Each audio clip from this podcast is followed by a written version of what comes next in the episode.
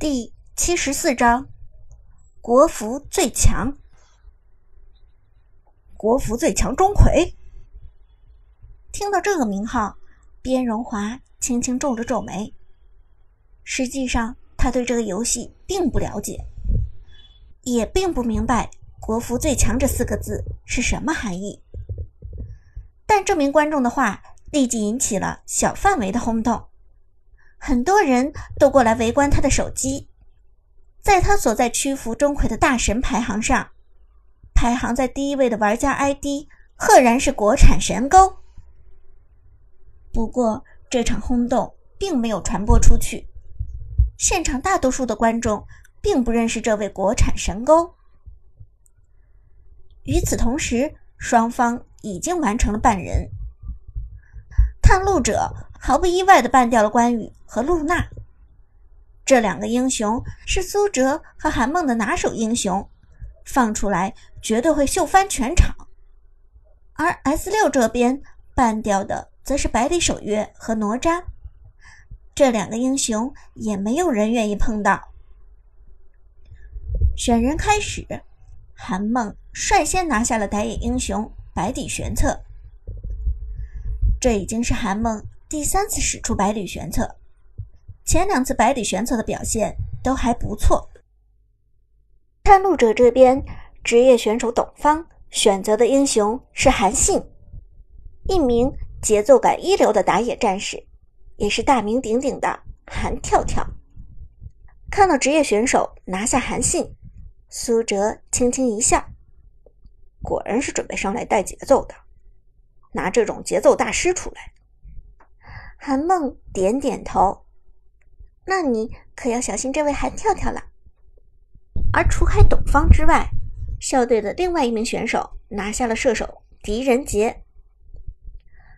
顺序轮换到 S 六这边，该轮到大锤和国产神钩选人了。两人中，大锤是苏哲的朋友，而国产神钩则是韩梦的朋友。两个人谁也不认识谁。只是开着语音在房间里打过招呼，现在轮到两人选人，彼此就开始交流起来。哥们儿，你先选。大锤客气的说道：“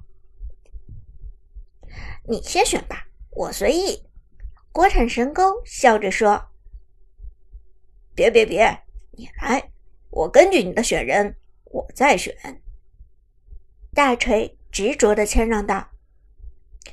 国产神钩有点为难，我也没想好选谁呢，要不然你先来。两人你一言我一语的谦让不休，伍兹都有些听不下去了。喂，是不是爷们儿？赶紧痛快选人好吧？结果伍兹一说话，两个空虚寂寞的男人就激动了。这妹子是哪位？声音还挺好听的，是倾城舞姿吧？这名字也好听，肯定是个美女，绝对的。就喜欢和妹子开语音，那叫一个爽。结果就在这两个家伙废话的时候，选人的时间到了。大锤直接随机了一个程咬金。而国产神钩则随机了一个钟馗出来。时间到，没有选人的话，系统往往会随机给玩家一个熟练度最高的英雄，这样确保就算是随机选择也不会坑队友。而显然，大锤熟练度最高的就是程咬金，而国产神钩熟练度最高的是钟馗。然而，尴尬的是。这两个英雄在赛场上都是冷门英雄，尤其是高端赛场或是职业联赛上，几乎没有人用过程咬金和钟馗。因此，看到这两个家伙随机了这么两个英雄出来，所有人都崩溃了。程咬金、钟馗，这不是在开玩笑吧？而更尴尬的是，这两个英雄。都属于坦克一类，功能上是重合的。选了半天，选了两个坦克，这要闹哪样？观众席上一片哗然。S 六怎么随机了这两个英雄？还是两个最坑爹的英雄！我靠，现在还有人用钟馗吗？我都没见过人用啊！我也几乎没见过程咬金啊！这玩意儿真的有人用？S 六想不想赢？怎么都不选人呀？这也太胡闹了吧！而对面的探路者也是一头雾水，队长陈默然一脸茫然。这，这是什么打法？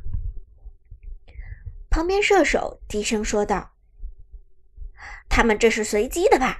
应该不是故意选的。”这些人，教练董方哭笑不得。程咬金。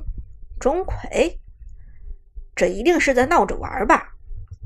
这两个英雄还有人用不成？坐在远处观众席上的林峰更是简直崩溃。苏哲啊，苏哲，你在想什么呢？你的队友都选了些什么？射手呢？这两个人之间不应该有一个射手吗？苏哲也很无奈。苏哲也很崩溃。大锤，不是说好了让你来打 ADC 的吗？你选什么程咬金啊？大锤一脸无辜的语气说道：“我这不是忘了吗？长哥，要不然你客串一下 ADC 吧。”长哥？谁是长哥？伍兹一脸茫然的问道。苏哲连忙转移话题。我不打 ADC，我要上单位。大锤倒是一副洒脱，那咱们就不要 ADC 了，反正这个版本的 ADC 也不算强势。苏哲简直要骂人了，这是决赛好吗？这时轮到对面选人，探路者陆续拿下了法师诸葛亮和辅助坦克牛魔。而选人权再次回到 S 六，伍兹拿下了中单法师武则天。轮到苏哲选人，他必须要考虑到阵容的合理性。一个程咬金，一个钟馗，说上单不是上单，说辅助不是辅助。苏哲如果再选出一个上单战士，那么这阵容就实在是四不像了。但如果硬着头皮去打 ADC 的话，苏哲又未必保证能够发挥出最大的水准。毕竟他是最强上单，而不是最强 ADC。斟酌再三，苏哲手指一动，决定了最后的选人。出来混，最重要的是讲义气。仁德一枪。刘备，堂堂刘三枪，关二爷他大哥。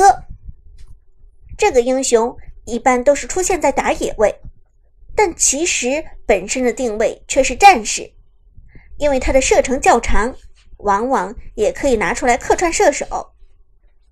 苏哲被大锤和国产神钩这两个无厘头的人逼得无可奈何，只好拿出刘备来打上单。这也是没有办法的办法，临时的权宜之计。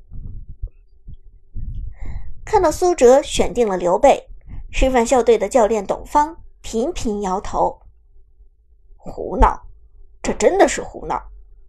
居然强行拿刘备来打上单位，这不是搞笑吗？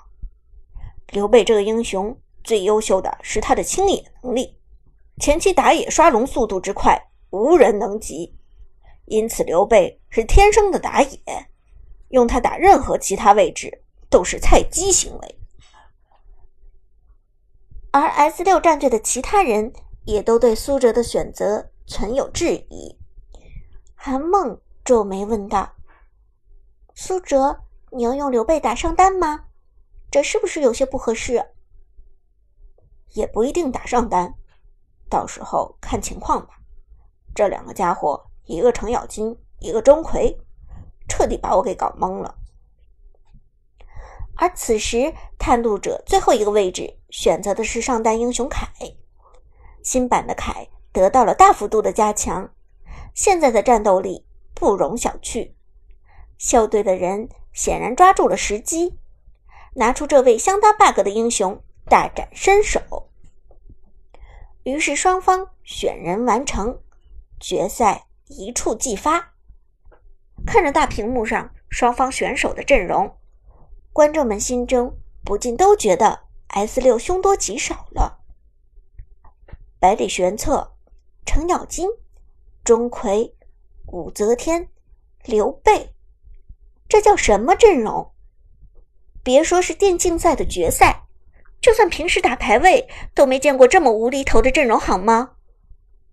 原本在场观众因为主办方乱改规则的事，还挺支持 S 六战队的。现在看到 S 六战队的阵容，全都不抱希望了。这太胡来了！S 六已经放弃抵抗了吧？这个阵容能赢，真是有鬼了！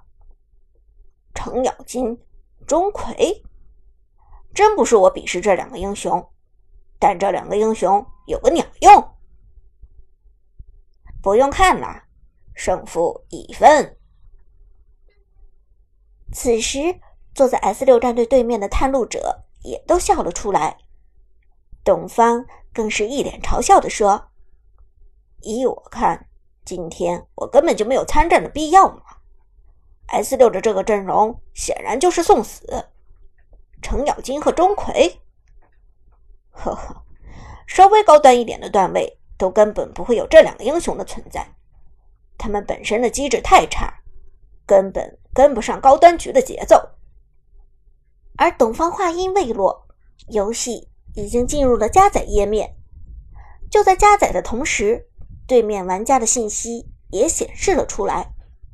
只见程咬金的选手大锤和钟馗的选手国产神钩的 ID 旁边，分别都带着一个威风凛凛的盾牌。这两个盾牌上镶有着一个三叉皇冠的标志。这时，看到这两面盾牌，董方浑身一抖，不禁倒吸了一口凉气。而不仅仅是董方，在场的所有人都傻眼了。所有人都被这两个盾牌所吸引，因为这盾牌意味着四个字：国服最强。荣耀战力全国排名前十的选手。被所有人吐槽的大锤和国产神钩，居然分别是国服最强程咬金和国服最强钟馗。